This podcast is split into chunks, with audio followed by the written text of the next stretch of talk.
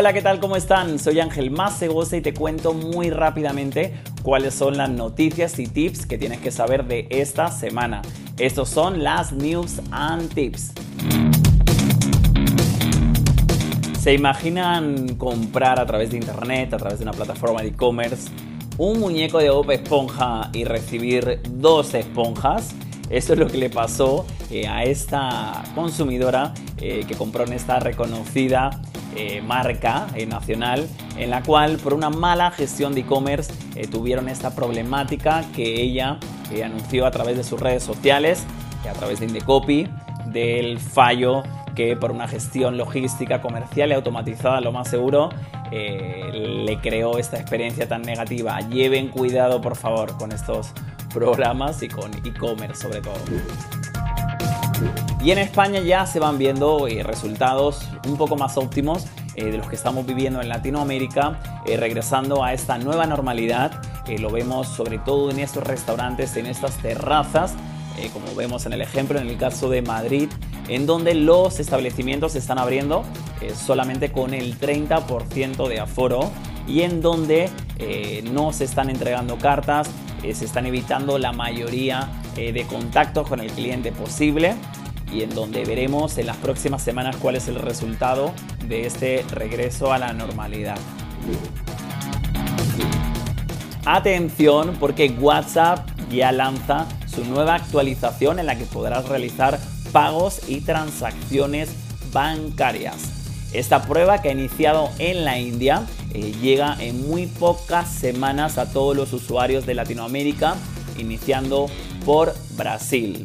Esta actualización se anexará a Facebook Pay, en donde tú a través del registro de una tarjeta, eh, tanto de débito Visa o Mastercard o de crédito, eh, podrás realizar esas transacciones de una manera muy rápida, a través de un PIN de 6 dígitos o a través de tu huella dactilar.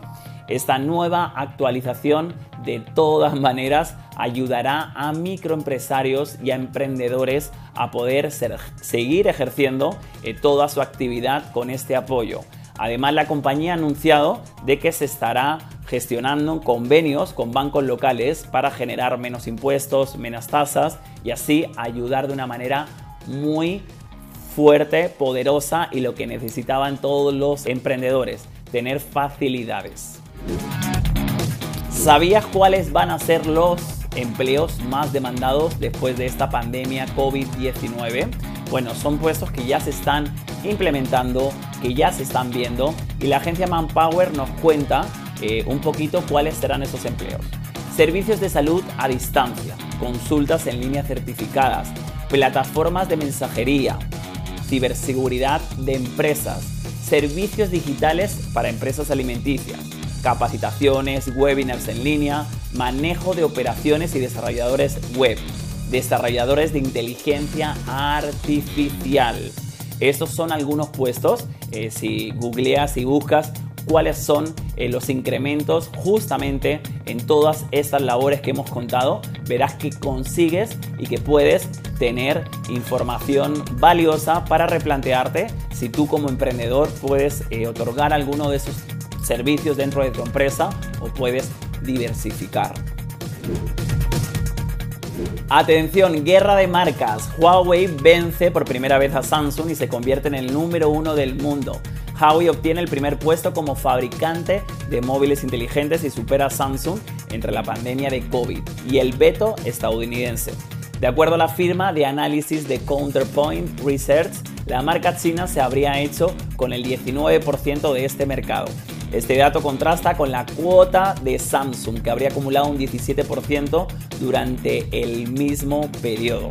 Alucinante.